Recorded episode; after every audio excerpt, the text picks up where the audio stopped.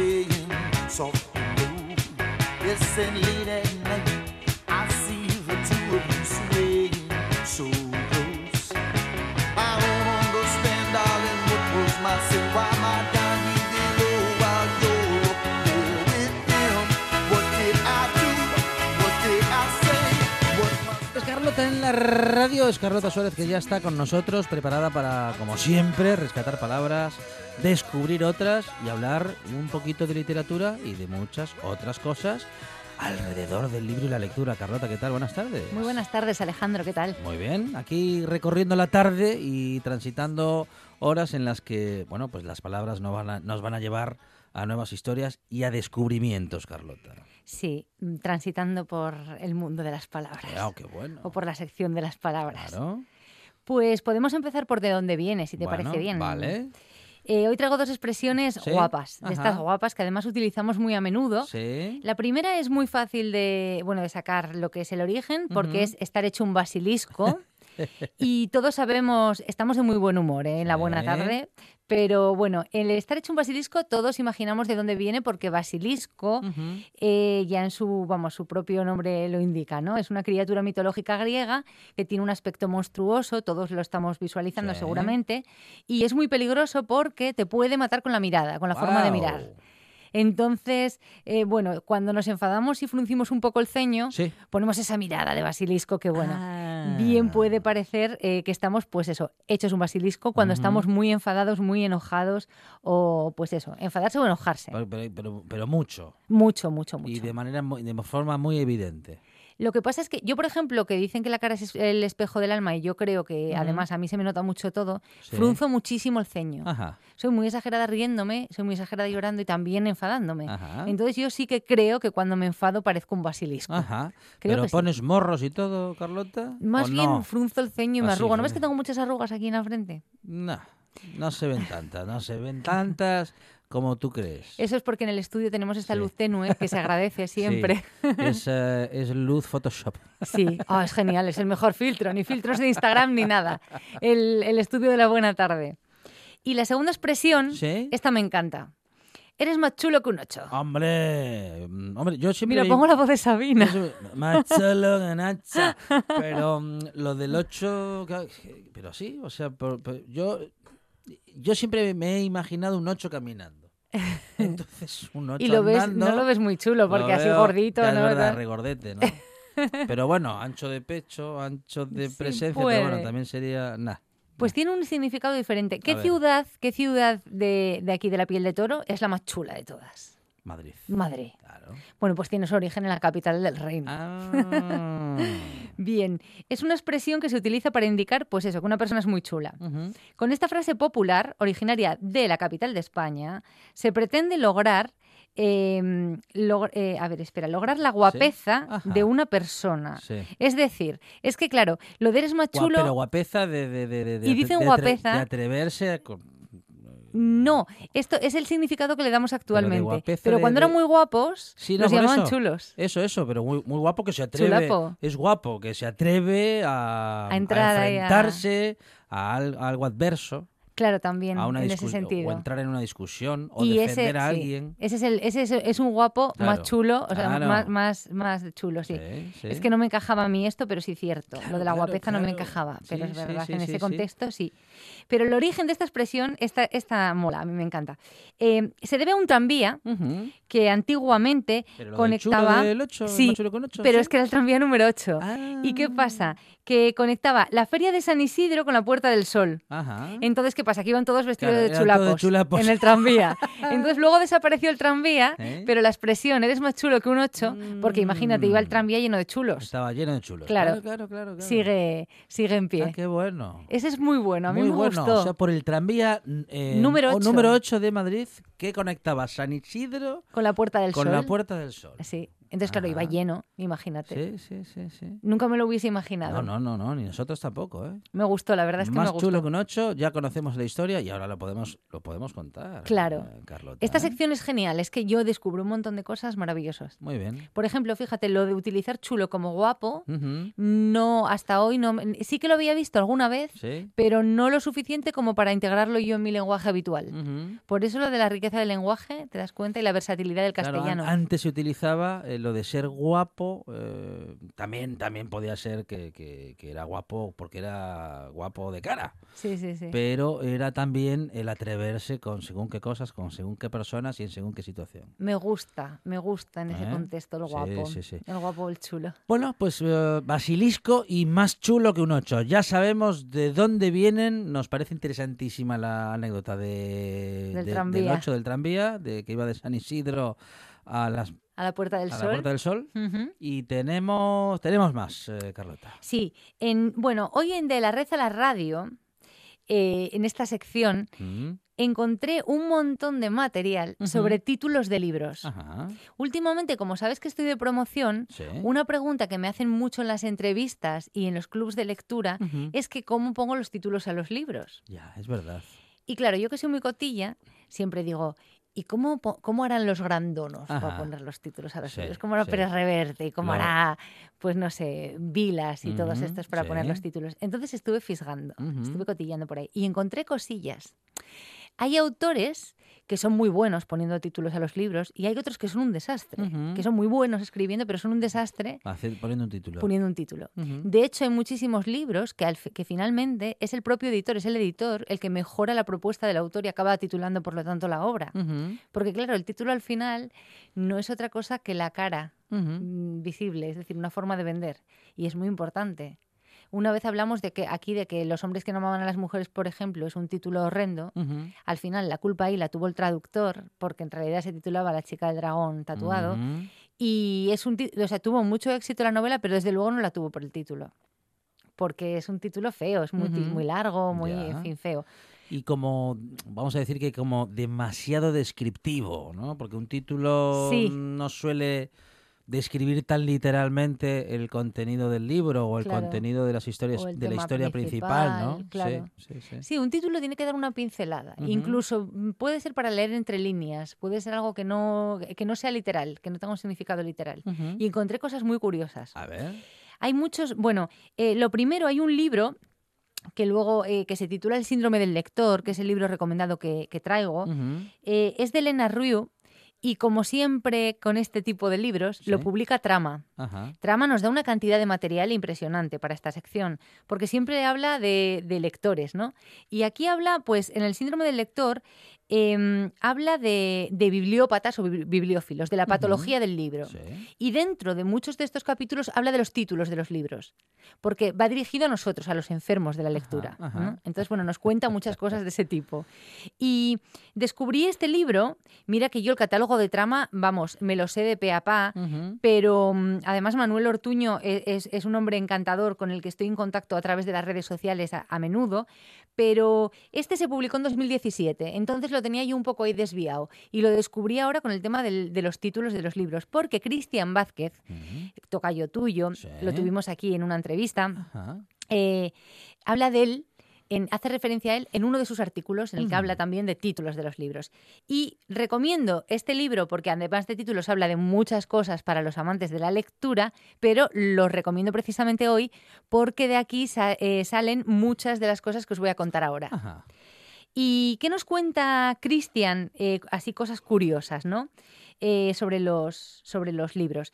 Primero nos dice que uno, un autor conocido de él contaba que le gustaban tanto algunos de los, de los títulos que él inventaba, que era tan bueno inventando libros, eh, títulos, que luego se sentía obligado a escribir novelas o relatos Que para titularlos Que así. coincidiesen con ese título. Sí, para titularlos así. Lo hacía al revés, entonces. sí. Y es que hay mucha gente, por lo visto, que lo hace así. Ajá. Y- ¿En serio? ¿Empieza el nombre por el título? ¿Empieza el libro por el título? Sí. Parece increíble. Sí, sí, sí. Pero yo no sé por qué la gente se sorprende. Por ejemplo, cuando digo que siempre sé cómo acaban los... Que, o sea, que siempre eh, construyo los finales antes de ponerme a escribir un libro, cuando me parece mucho más difícil o mucho más ra- raro, rarito, rarito, esto. Claro, claro. El escribir el título antes. Hombre, lo de, lo, de, lo de escribir el final o tener el final claro y luego desarrollar la historia, eso lo escuchamos muchas veces. Yo creo que es fundamental y que lo hace mucha gente. mm, Lo del Pero título, esto, esto es muy raro. No, no. Bueno, pues eh, en este libro, Elena Rius eh, dice que hay eh, más o menos están como divididos al 50% los autores que desde el principio saben cómo se va a titular su obra, Sí. con, lo- con aquellos autores que le ponen un título provisional mientras la escriben y hasta que lo encuentran. Y al final, o si no, se tienen que poner al final a pensar un Ajá, título. ajá. Entonces, bueno, esto resulta curioso. A mí me recuerda a los noruegos, los suecos, los daneses, que no ponen nombre a los niños eh, hasta que no nacen y empiezan un poco a caminar. Ajá. Y les ven pues cara de Andrés o cara de... Bueno. de Andrés no, de Ux o de... Sí, sí. eh, bueno, nombres de estos rarísimos suecos. Entonces, bueno, me hace gracia eso y me recuerda esto. Y hay muchos casos muy curiosos de títulos de libros. Por ejemplo, A ver. eh, García Márquez, a 100 años de soledad, Sí. mientras lo estaba escribiendo, lo llamaba La Casa. Ajá. Bueno.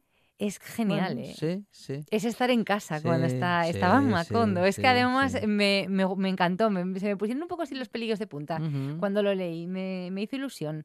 Que por cierto, ¿sabes que está al punto de caer en Netflix la serie de mm, Ah, sí, basada en 100 el años libro. de basada en el libro de García Márquez, con sus hijos controlando para, bueno, supongo que para que sean fieles a la novela y Sí. para todo un poco. Sí, y para lo que les corresponda por los derechos de autor. Claro, yo creo que sí, que más bien para justificar eso. Y luego, bueno, así cosillas curiosas. Por ejemplo, con el Gran Gatsby. Sí. El Gran Gatsby es un título mítico, es un título que todos conocemos y que además es muy bueno, ¿no? Bueno, pues el Gran Gatsby se iba a titular de un montón de maneras. ¿Y a cuál peor, eh? Menos mal que se quedaron con el Gran Gatsby. Porque, bueno, se iba a titular Trimalción del West Egg. ¿Trimalción? Vamos. No puede ser. mm, Totalmente. No. Parece una canción de Mecano. ¿Dónde está el profe? Em, ¿Qué más? Entre las cenizas y los millonarios. eso parece una película de serie B. Sí, más bien de las de Antena 3 a las 4 de la tarde. Y los millonarios. Sí. Bajo la hoja, no, esto es muy- esta es muy mala. Bajo la roja, blanca y azul. Pero eh, parece un. Parece, ser poético y parece un libro, eh, eh, bueno, de- digamos, de un partido político. Sí, total. Bajo la roja, blanca, Blanca y, y azul. Claro. Además, si tuviera menos colores la bandera, si por ejemplo la bandera fuese de un solo color, Sí. bueno, parece que a lo Bueno, mejor quedaría, sí, ¿no? sí. Como, pero ostras, es que queda fatal. Y luego el que más, el que más se salva, dentro de que no es el gran Gatsby, es Gatsby el del sombrero de oro. Bueno, pues, No está mal, pero bueno, el gran Gatsby, The Great Gatsby, Claro, buenísimo. sí. Vamos, el que yo creo que ahí no sé si será por la costumbre de haberlo escuchado ya tantas veces. ya pero también puede ser. de estos otros nombres ninguno suena muy bien, pero sin embargo la casa para 100 años de soledad sí que suena. Suena muy bien. Suena bien. Sobre todo es que a mí me encanta el hecho de que, de que Gabo pensase en él como la casa mientras lo estuviera escribiendo. Eso es, eso es, bueno, genial. Es que estaba en Macondo, estaba en su casa y realmente así es como te sientes cuando estás escribiendo un libro, porque te metes dentro y estás todo el rato en ese libro. En el- la verdad es que es genial. Yo tengo ganas eh, de que del tema de la serie. De escribir, de escribir una novela como 100 años de soledad. Soledad, bueno, eso no tengo ganas, tengo una envidia que me llegan los dientes al, al suelo, vamos, mataría. Pero me, me apetece ver qué hacen, qué es lo que hacen. Porque bueno, hay que reconocer que no están haciendo malas series y que los guionistas últimamente son bastante buenos. Sí. Entonces, bueno, quizás Bueno, a ver. se va a grabar en Latinoamérica. Pero lo seguro que, va, seguro que va a desilusionar a muchos, ¿eh? Hombre, a todos. Porque A todos los que hayamos leído el libro, cuando llegas con un libro tan, Claro. digamos, tan leído y releído ya a estas alturas, mm, lo que pasa es que la tenemos que ser... imagen, la imagen, la- eh, bueno, en fin, la adaptación a serie, a película, Es difícil. nos pone un filtro que no es el nuestro, Carlota. Hombre, claro, es Mm. el, de, el de los guionistas, el director, los asesores. El director de casting, Claro, vestuario, es que son el de muchas cosas. fotografía. Sí. De todas formas, a ver, se va a grabar en Colombia. Sí. Luego tenemos que ser un poco críticos, que aquí siempre lo hemos dicho, y levantar un poco la mano. Eh, abramos la mente, Sí. los lectores, Vale. e intentemos ver la serie como otra obra diferente, como una interpretación de su obra. no, no nos pongamos a intentar encontrar el libro en la Claro, serie, Porque ya lo tenemos en la porque estantería. eso ya, ya está, ya, ya Claro. lo tenemos nosotros dentro, de nosotros. Dentro y fuera, porque lo tenemos en la estantería, ya lo escribió Gabo y esto es otra cosa. Claro. Entonces, bueno, yo creo que también está. Si vas, mm, si te enfrentas a ello así libre de prejuicios, puedes, ¿no? Sí, sí, sí, sí, disfrutar. claro, Yo creo que sí. Yo recomendaría que no nos pongamos en plan gafapasta, en plan crítico y que disfrutemos de, de la serie de Netflix que seguro que, que nos acerca de Seguro nuevo que algo, a- a- algún minuto bueno va a tener, seguro. Y luego más cosas de los títulos de los libros. Bueno, a ver. eh, es curioso, hay gente, hay autores que ya por el título sabes quién es el autor. Ajá. Por ejemplo, a mí me hace mucha gracia, Alexis Ravelo es un cachondo, también estuvo aquí con nosotros, ¿te acuerdas? Sí, sí. Y estuvo, am, eh, estuvo con el tema de lo de la estrategia del pequinés, Ajá. que Sí, precisamente. ¿sabéis? Bueno, esto no lo sabe Monchi, se me olvidó de decírselo. ¿Sabéis que está nominada al Goya? Ah, sí. Estoy súper contenta Ah, por Elio bueno. Quiroga y por, y por Alexis. Sí, sí, Jolín, estoy súper. Además, estoy como orgullosa. Porque cuando nos enteramos de que se iba a empezar a rodar, lo tuvimos aquí en la buena tarde y fue una cosa así como muy. Es una novela que está adaptada al cine, que está. Eh, la peli está rodada en Las Palmas de Gran Canaria con muy poquito presupuesto, muy Sí, poquito. sí. Y bueno, tiene su mérito, ¿eh? Director y, y autor canarios. Muy bien. Bueno, muy bien. La estrategia del pequinés. Y la estrategia del pequinés, el, el título, nos comentaba, se, se reía Alexis mucho, porque en realidad él la, la tituló, tituló la novela como una forma de reírse un poco de la de la, la elegancia del erizo, la novela de Muriel Ajá, Barbery, ajá. que por cierto a mí me encantó, soy- debo ser de las pocas, fíjate, no conseguí leer la de eh, Moby Dick, Ajá. pero sin embargo me encantó la, la elegancia del erizo. Y aquí el, eh, Alexis, el canarión cachondo de Mm, Alexis mm. Ravelo, se reía de, de Muriel eh, con este título, ¿no? Poniendo la estrategia del pequinés. y Ah. bueno, es curioso. Y luego también tenemos a, a Vilas, a Manuel Vilas, que estoy muy contenta de que se haya quedado finalista del planeta, eh, que siempre sus libros son una palabra. Odessa, Ujú, eh, alegría, que es el, el que llega al premio este Sí, año, si te fijas. Y bueno, es muy difícil titular. Con una sola palabra, ¿eh? Yo quise hacerlo y luego me quise hacerlo con tinta Sí. y, y ves que luego puse el subtítulo de una muerte inexplicable porque la gente se, se confundía cuando lo leyó en las redes. Eh, intenté mm, soltar ahí un poco como hacen los políticos con las ideas, a, ver, la gente cómo reaccionaba. Y no lo tenían muy claro. Lo soltaste como si fuese un paquete de nuevas medidas económicas. a ver Sí, más o menos. Sí. Como un... ¿Cómo se llaman estos episodios, los, los episodios piloto? Pues algo así. Capítulo, un capítulo cero. El capítulo cero, sí. Y, y no, lo de- no lo entendían, lo de, lo de la sola y palabra. con la tumba del rey ya mm, no, no, no, no estuviste en, esa, en ese dilema. Es que, ¿sabes qué pasa? Que la tumba del rey tenía que ser la tumba del rey, y ahí no voy a decir que, es desde el- que fue desde el principio, pero sí desde el principio de la idea, porque es que la tumba donde aparece el cuerpo se llama en Agaete así. Es un túmulo que lo llaman así. ajá. Y lo llaman así sin ningún motivo, en realidad, porque es un túmulo muy grande, mucho mayor que el resto, y todo el mundo pensaba que allí tenía que haber un rey, un rey canarí. Y cuando excavaron los arqueólogos, en realidad había una mujer embarazada y un niño. Y no, no era muy diferente a- al resto de cuerpos que encontraron por allí. Era simplemente porque era más grande. Entonces no se sabe muy bien el motivo. Pero los abuelos, cuando iban a, a ver las, las tumbas, a los, los túmulos, a los nietos y tal, les contaban que era la tumba del rey. Entonces, bueno, se quedó así el nombre y ese era el motivo. Bueno, me pareció un buen título. Pero Claro. vamos, no, no por otra cosa. Pero fíjate, la anterior, la anterior que estaba escribiendo, cuando lo dejé todo pa- para escribir esta, se titulaba Rol, por los juegos de rol, y era una sola palabra también. Sí. Pero, pero también, bueno, tenía mis dudas. Me refería a ella como rol, a lo mejor con intención de luego cambiarlo, no sé. Ahora veo a Manuel Vilas y lo admiro tanto que a lo mejor empiezo a, a, A buscar la palabra mágica para el título, el título del libro. Sí. Y luego también hay muchos autores que lo que hacen es, se refieren sí al libro con una, pues eso, trabajo en proceso o, título simplemente, como los suecos que llaman al niño baby, Sí. hasta que lo llaman Manolito, porque tiene cara de llamarse Manolito. Y luego, eh, a medida que están escribiendo, de repente ven algo que les indica en el, en el propio argumento el título del libro. Pues algo, Ujú. un cartel, un anuncio, porque no tiene por qué definir la, la obra. Ujú. Pero bueno, hay historias muy, muy curiosas con el título, con el tema este. Por ejemplo, mira, hay un argentino, Sergio Sí. Vicio, Ajá. que en 2008 publicó un libro de poemas que se titula Te desafío a correr como un idiota por el jardín. Entonces, claro, era inevitable que en una de las entrevistas le preguntasen que qué carajo era. Claro, hombre, yo le preguntaría quién es el idiota. Por favor, preséntenoslo, Sergio. Hombre, yo creo que el lector, porque te está diciendo te desafío a correr como un idiota, porque no, como te desafío a leer este libro, pues Por el jardín. Por el jardín. Sí, sí, sí. Bueno, pues él explicaba que una noche estaba con su hijo en una fiesta muy aburrida Ajá. en su casa, Sí. la típica barbacoa con muchos cuñados. Y, y entonces el niño y él se estaban aburriendo como una ostra. Y el niño le dijo, papá, te desafío a correr como un idiota por el jardín. Y entonces dijo, ahí lo tengo. Ah, este es el título. Y ese no lo vamos a hacer, pero tenemos título. Sí, sí, sí, me hizo, bueno, eh, fue curioso, muy, gracia, muy gracioso. Y luego el tema de la poesía, Ajá. que bueno, los poemas, claro, son inspiradores siempre y la poesía inspira siempre. Son Las musas están ahí, viven en la poesía.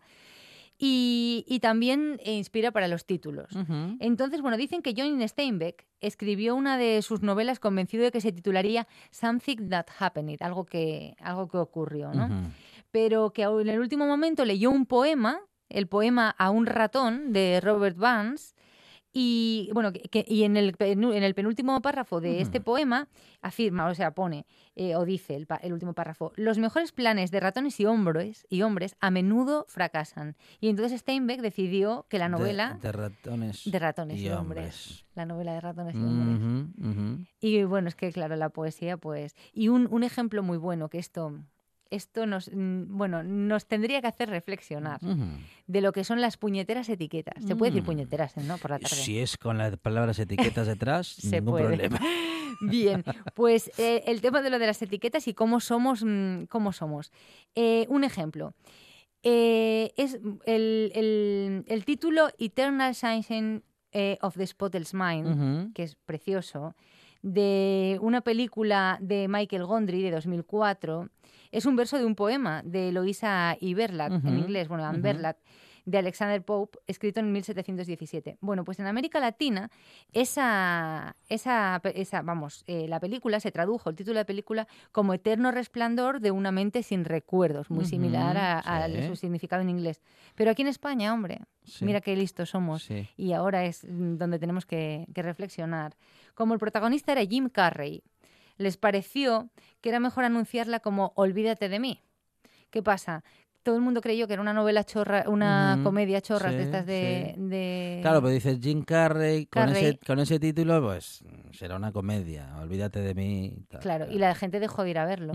Y digo yo, lo de las traducciones de los títulos ya me parece increíble. Mira que yo siempre digo que los anglicismos hay que descartarlos, pero yo creo que es preferible dejar el título en inglés o en el idioma original que traducirlo en plan, vamos, que pierda el significado. O lo traduces al pie de la letra, quede bien o quede mal, o no lo traduzcas.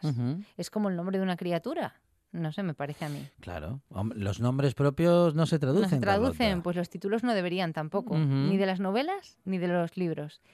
Y, y el tema este, eh, lo que a mí me llama la atención de esto es que si en América Latina ya lo habían traducido, ¿por qué no nos quedamos con el título de América Ajá. Latina? Ya está traducido. Cierto, ¿Por qué para España se tiene que titular de otra manera? Y es que, jolín, a mí esto me parece un destrozo total. Si soy el director o si soy Jim Carrey o el novelista, vamos, es que me acuerdo de San Pito Pato. Sí, porque además no parece que hayan acertado precisamente en este caso. ¿eh? No, no, no, muy desacertado. Y bueno, hoy tengo, tengo un refugio de papel especial. Ah, sí. Sí, que nos va a llevar un poquito más de tiempo, pero como tenemos más tiempo, pues me lo traigo. Muy bien. Precisamente de Manuel Vilas. Ujú, Eh, y quiero rescatar, eh, a nombre de Manuel Vilas, ujú. la palabra urbanidad en palabra y contexto. Pero os voy a leer, si me lo permitís, un texto de, de Manuel, un texto de Sí. Vilas, Ujú. que está en Nueva Teoría de la Urbanidad, un libro así pequeñito que, bueno, me dieron por regalo en una tienda de estas que no compro nunca, una librería Ujú. gran superficie. Yo os lo leo antes de... vo- Vosotros comprar en las librerías independientes que yo ya os lo voy leyendo, no hace falta que lo tengáis. Y, y bueno, eh, os voy a leer la definición de urbanidad o el concepto de urbanidad de Manuel Vilas. La primera vez que apareció la palabra urbanidad en español fue en un texto de 1430, nada menos que en el siglo XV. Allí ya alguien dio con la palabra y tal vez incluso adivinó que 589 años después seguiríamos reflexionando sobre nuestra imagen pública. Desde entonces ha sido una palabra vinculada a los modales de una persona. Hoy en día, en este 2019, está un poco olvidada. Palabras olvidadas. No la palabra, sino el concepto, me da la impresión. Olvidada la palabra o más bien en desuso, no olvidado su contenido que nunca ha estado más activo y vigente. Su contenido cabe en un imperativo amoroso de bolero. Quiéreme mucho. Así titula además Manuel Vilas este texto. Los buenos modos, la amabilidad, la dulzura, el encanto personal, todo eso es urbanidad. La capacidad de seducir, la capacidad de despertar entusiasmo, aceptación, eso es urbanidad. Urbanidad es sinónimo de distinción, pero el mundo no espera de ti que seas elegante y atento, amable y bondadoso, risueño y encantador.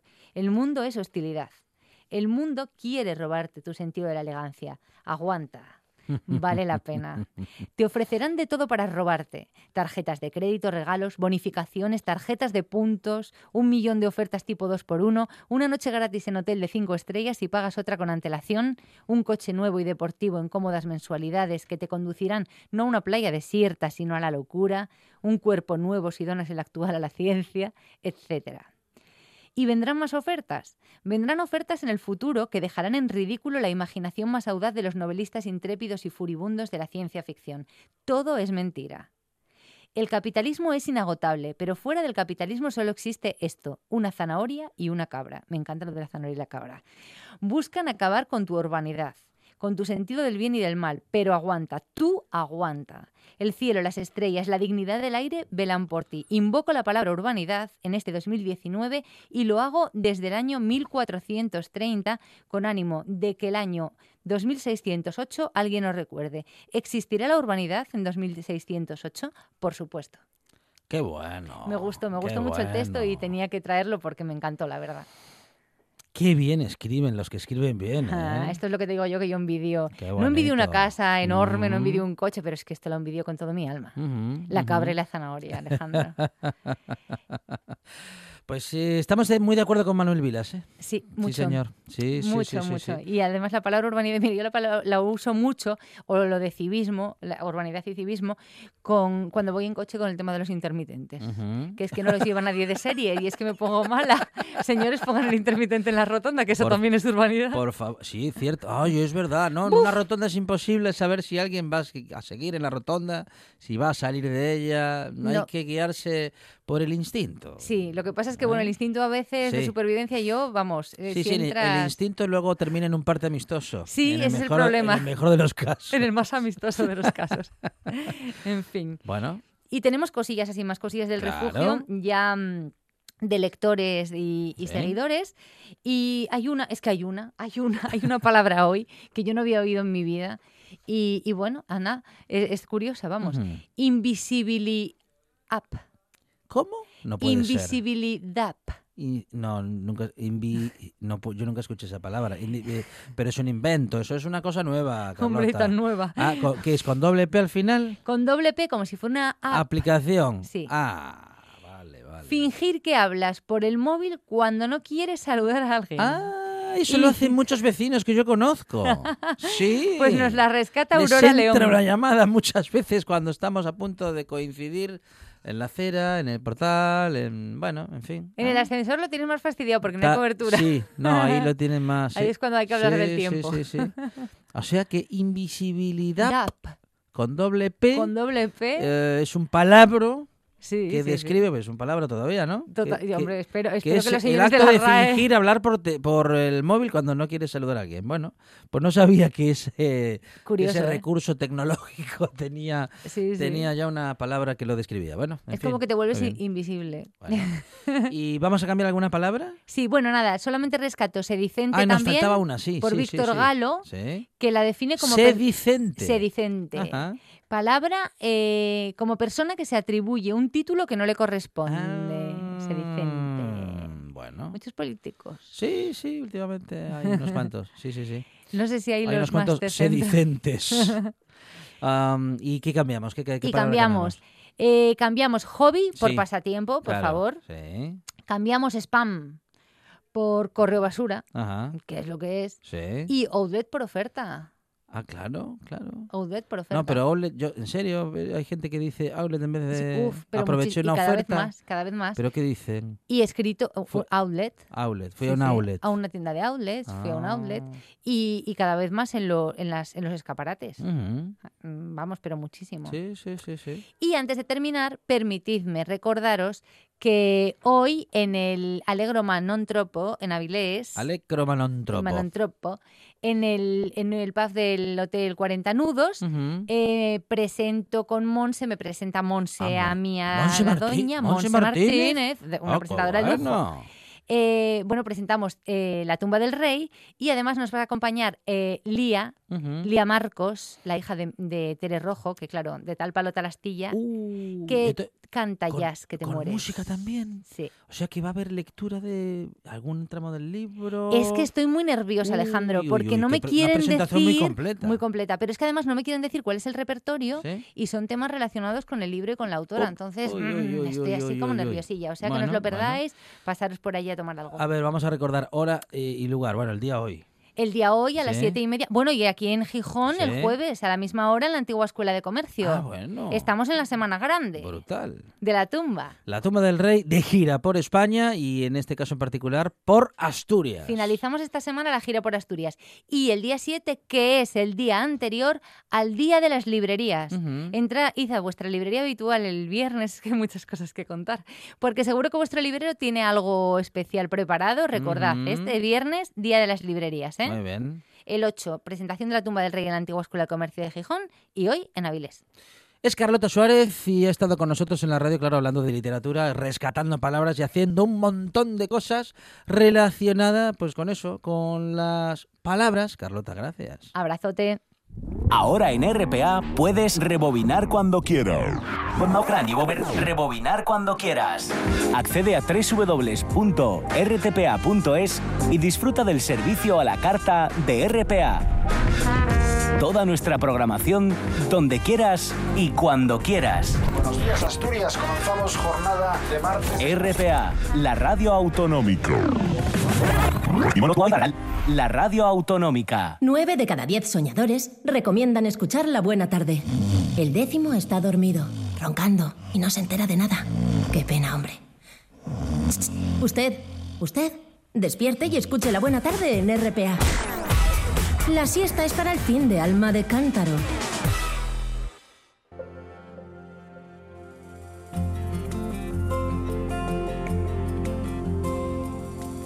Se llamaba Landelón, el viajero que quiso enseñarme a besar el lagar de Austerlitz.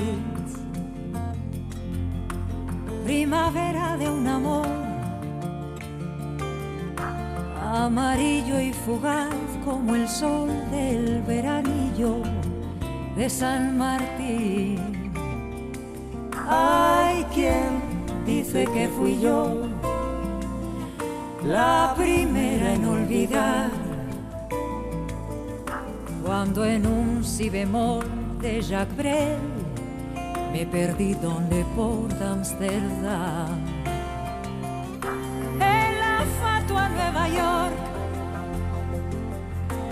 da más sombra que los limoneros la estatua de la libertad. Pero en Desolation Road, las sirenas de los petroleros no dejan reír ni volar. Y en el coro de Babel desafina un español. No hay más ley que la ley del tesoro en las minas del rey Salomón. Desafiando el oleaje sin timón ni timonel. Por mis sueños va ligero de equipaje sobre un cascarón de nuez, mi corazón de viaje. Pedro Menéndez, ¿qué tal? Buenas tardes. Buenas tardes, buen lunes Bueno. después del largo puente. Sí, y de la ciclogénesis. Estamos así como volando. Cuidado con la ciclogénesis, Sí, ¿eh? sí. Que la carga el diablo. La, la y- galerna de toda la sí, vida no, de Dios, y- quiere usted decir. Eh, ¿no? sí, la, Sí. exactamente. La Sí, señor, usted lo ha dicho, Dios, claro. claro, bueno, sí, sí, sí. Ya, es que ya me estos- acostumbré estos tanto al ya- ya invento, veo a este, este invento, Ya lo digamos, veo yo, pero no- que ahora ya le decimos así. Hay que decirlo a Carlota que recupere Eh. lo de galerna, Mm, que está muy bien en Asturias. ¿no? Claro. Claro. Pues volvemos a cuéntame un verso. Bueno, menos mal que no se se lo es- es la- menos mal que no se lo llevó el viento. Por ¿eh? la música, no, no, ni al poeta que tenemos hoy con nosotros aquí. Buenas tardes, Julio. Hola, buenas tardes. Mm, Sí. Julio, Julio César Iglesias, en realidad yo lo acabo de llamar Julio. Sí. Y claro, cualquiera que vea sus libros dice, si aquí pone César Iglesias, ¿de dónde Ujú. saldrá ese Julio con que Pedro se acaba de dirigir a él? Y es porque, bueno, no sé, ¿cuántos años hace que nos conocemos? 40. Casi, uf, ¿Para qué preguntas? que claro, pregunto. ¿Para Mike qué me contesta, preguntas? ¿no? 40. Mike me contesta. Pues hace 40 años. Eh, Julio, mm, Juce Iglesias como periodista, porque resulta que traemos un poeta que además fue periodista. Ujú. ¿No sabían ustedes que existía esa especie? Ya, es verdad. No sé si No su es- especie o... Sí, sí, no, ¿eh? no, no es muy habitual. No es muy novelista, habitual. ¿eh? No No, no. novelista, Ni, ni que se lance Ujú. luego a ganar el planeta para forrarse con ello, cosas de estas. No, no, no. Que sea, que sea poeta. Y ya puestos, como estamos donde estamos, básicamente un hombre de radio. Alguien que estuvo muchísimos años en la, en la- mucho tiempo en la, en la radio. Estuvo más, Más en en la prensa. prensa escrita que en radio, pero bueno, un hombre de radio y que por lo tanto para él lo de estar como estamos aquí ahora, Sí, pues bueno, No le resulta ajeno. no, No, le no, no. resulta, no le resulta ajeno, ¿no? en absoluto. Y, y entonces eh, yo mm, quería que, que viniera ya hace tiempo, pero bueno, estábamos buscando una, una buena oportunidad. Y la buena oportunidad es que aunque yo quiero hablar de dos de sus libros, acaba, acaba, acaba, debe llevar 15 días en las librerías, no sé si llega siquiera, de publicar su último libro de poemas, Suena la nieve, se titula con Isla de Siltolá de Sevilla. Y se va a presentar pasado mañana, si andan ustedes por Gijón, con la Sociedad Cultural Gesto, que están por aquí cada dos por tres, los traemos a, a distintas sí, sí. cosas, a Nacho y esta gente. Bueno, pues eh, justo la Sociedad Cultural Gesto presenta el libro de Julio en... eh, a las siete y media, Ocho. siete, Ocho ocho, de la tarde, ocho. creo, el miércoles en, eh, en la, cam- en la En- Escuela de eh, Comercio. Sí, en la Escuela de Comercio, la de antigua, la Escuela de Comercio renovada o como, como se llamen. Y luego el día 28 en Oviedo, por ahora. El 28, sí, en Oviedo. Ya lo recordaremos en, lo del eh, 28, Cervantes. pero esto es pasado mañana, o sea, es, es tal cual, ¿no? Eh, bueno, yo, y yo, como ya sabe Julio, que le dije que además no quiero hacer ningún formato entrevista ni nada parecido, pero sí un poco el- el- una pregunta que ahora mismo estamos tomando un café, lo estábamos hablando, el, que ese topicazo, que yo ya cansé del topicazo, claro, debe ser por los años que voy cumpliendo, de que sí, claro, que los poetas, eso de la poesía es para jóvenes. Entonces, que además lo decía ¿Y quién también, ¿quién lo decía? quién? Meléndez Valdés, uno de estos del siglo XVIII, ¿no? Y Jovella- o Jovellano se Ah. lo recomendaba también. El, el decir, no, no, esas son cosas juveniles. Cuando tú te haces mayor, como que tienes que ser más serio y déjese usted de poemas de amor y de Ah. no sé qué. Bueno, a lo mejor te- lo de, lo de déjese de poemas de amor a lo mejor es cierto. Porque Sí, bueno, igual esa eh, parte, no esa sé. parte, esa parte es cierta, pero, pero sí, sí es, es uno de los grandes mitos que hay sobre la escritura poética. Eh, mm, ¿Por qué? Porque se sustenta en, en que, en, que en, en infravalorar la eh, en sí misma la poesía. Es decir, lo- mm, eh, yo creo que escuchaba esta mañana a Joan Margarit, que estuvo hace menos de Estuvo tres hace- y vino y estuvo aquí también con vosotros. eh, Bueno, no, hablam- hablamos de su obra de y obra. hablamos de su presentación con 80 Yasmina 80 y Álvarez. algo años. 81 años, sí. y- y- 81, 82, sí. Y aunque empezó de joven, como hemos empezado todos, porque quien, quien, quien empieza a escribir y, y le da continuidad y, y a los 58 años, bueno, pues sigue haciéndolo, pues dices, eh, eh, no, no te pones de repente. Mm. Puede ser alguien que escribe en casa, en secreto, para él o para los suyos, para los amigos, y en un momento dado el paso y lo publica.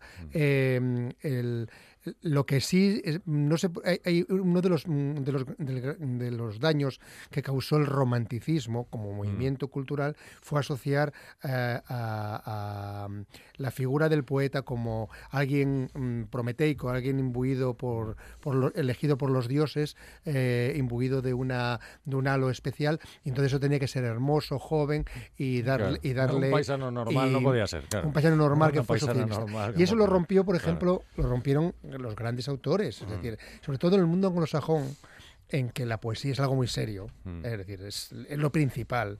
El resto, las novelitas y esas cosas, es una cosa secundaria, es decir, el- la poesía es lo Por eso importante. Borges decía las cosas que decía. Eh, que- exacto, que, que, cada era dos muy anglosajón. Aquí, Era- claro. era, un, era- era un británico en, en Buenos Aires. Claro, aquí lo citamos cada poco por cosas de esas, claro. Y, y entonces eh, ahí, eh, ten- tengamos en cuenta dos cosas. Es decir, el- el, eh, dos de los grandes poetas que han cambiado la, la manera de concebir la poesía la- o la escritura poética, vamos a dejarlo ahí, eh, en el siglo XX han sido dos poetas que publicaron tardíamente, o al menos su principal obra tardíamente. Por, e- hablo de Wallace Stevens, que, que era eh, el primer ejecutivo de una aseguradora, un señor licenciado en Derecho, ¿eh? y publica a los 48 años su primer libro. Eh, y, a partir de ahí construye una obra magnífica y que cambió completamente la, la concepción de la poesía. Y, él, y, el, y Eliot, T.S. Eliot, Claro. eh, es decir, publica muy joven, bueno, muy joven, o relativamente joven, a los 30 años así, publica un, un- un gran libro como es La Tierra Baldía, pero su gran libro es Los Cuatro Cuartetos, por lo menos para mí, y eso lo publica eh, a los 60 años. Eh, y estás hablando de obras que han marcado, eh, y, y ya que hemos citado a Margarit, es decir, el mejor Margarit es el Es Margarit es el- el de los renuncia, de hecho, él renuncia a sus diez Claro. primeros libros o cosas así. Es una barbaridad, ¿no? Claro. Decir, no, yo esto no era demasiado joven para poder hacer algo Exacto. bueno. Lo dice Eh, Margarita. Entonces, esa, eh, esa, esa A propósito de eso, Julio, también, con lo de esto de las edades y tal, porque a mí es que me parece un tema muy interesante y muy chulo, el que, oiga, eh, los poetas no son de letras. Es, eh, si hay alguno de un instituto por ahí que nos esté escuchando ahora, No, ahí mientras no. está copiando apuntes o con la tablet buscando no sé qué, que, que entre los poetas hay todo tipo de profesionales, ya decimos que hasta periodistas, o sea que ya es Sí. decir, entonces hay Sí, todo, bueno, tipo, hay es todo terrible, tipo de terrible. profesionales, pero que hay ingenieros, hay no sé, gente de ciencias, entre comillas, que no existe eso.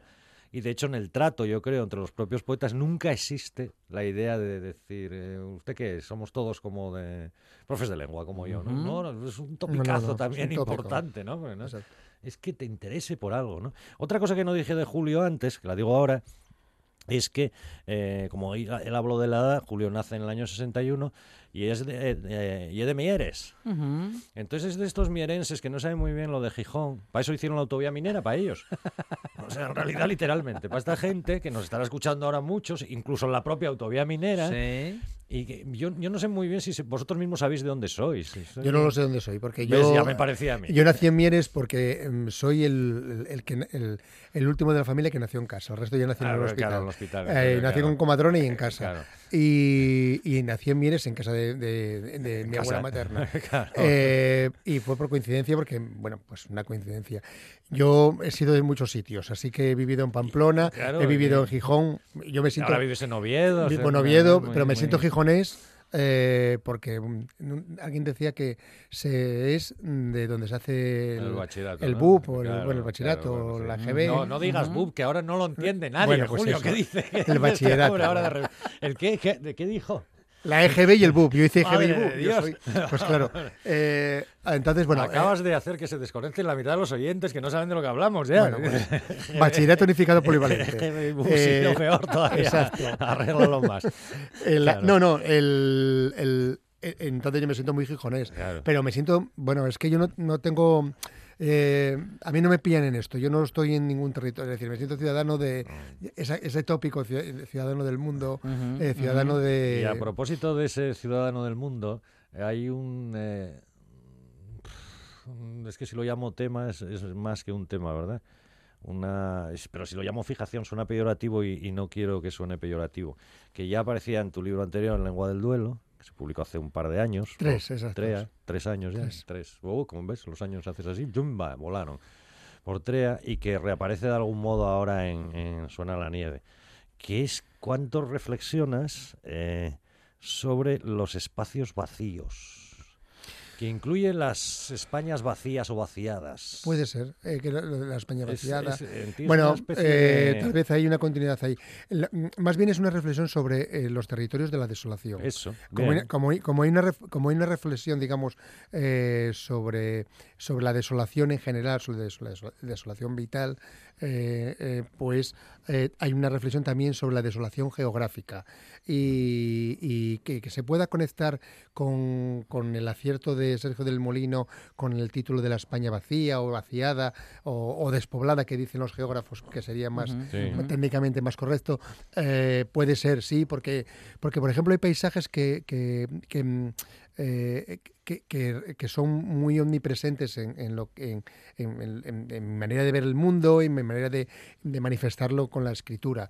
Eh, paisajes próximos, eh, de aquí de, de pueden ser de Asturias, hay el caso de, de- un territorio que yo De León creo, mucho también, ¿no? Lluveces, que, Mm, que es un mola. territorio mítico que es en Mm. Llanes, eh, Ujú. es un territorio real que existe, eh, pero que para mí tiene un valor mítico de... La primera parte del libro exacto, todo está el- dedicado primer- a... el primer tiene texto. ese, ti- ese, Exacto. ese título, ¿no? Y, pero también, por ejemplo, León es un territorio el que yo frecuento... León para ti también es una referencia Exacto, porque permanente. de veranero de asmático eh, y de, de- y de y bueno Y sigue Julio habla mucho también de, de- eso lo hablas no, no solo en los poemas, sino que te gusta a ti hablarlo, de esta España, de esta república del, del poniente, del sí, poniente. sí. Sí, no, eso es un, eso es una, es un mito al que estoy muy guapa amarrado. de- Es decir, es, es decir, en la España que nos venden eh, es sobre todo una España eh, muy vinculada a las grandes, a los grandes urbes y la España del Mediterráneo, la España de sol y playa. Mm, Incluso, bueno, eso fue el lema que Fraga puso cuando quiso traer a las suecas y a los, a- y a los alemanes. Y los trajo. Y los trajo. Eh, eh, y entonces eh, y entonces hay, hay una España que no tiene nada que ver, que es la España del noroeste. Y, hay- y lo- y lo de Poniente no es una cosa mía, es decir, eso está Mm. en, un, en un libro de un escritor mm, de Ponferrada, de Ponferrada no, concretamente, si, me si estuviese vivo me mataría. Eh, eh, es del Bierzo, pero el último pueblo del Bierzo, que no recuerdo era el nombre ahora, bueno, en fin, eh, antes de llegar a Galicia, eh, que Antonio Pereira, que tiene Antonio un... Pereira hablamos eh, aquí de Villa- sus cuentos. una vez de Villafranca del Bierzo. cuentos. Entonces, El- eh, tiene un cuento concretamente que está en una colección de cuentos que da título que se llaman eh, El eh, Poniente. Mm. Entonces él, él marca esa geografía. Y esa geografía eh, con- mm, va desde parte de Cantabria, recorre, coge- recoge Asturias, parte del, el- de León, lo que fue el antiguo reino leonés, y el, el Galicia y el norte Y un de poco de Portugal. Portugal también. Y el ¿no? norte de Portugal, sí.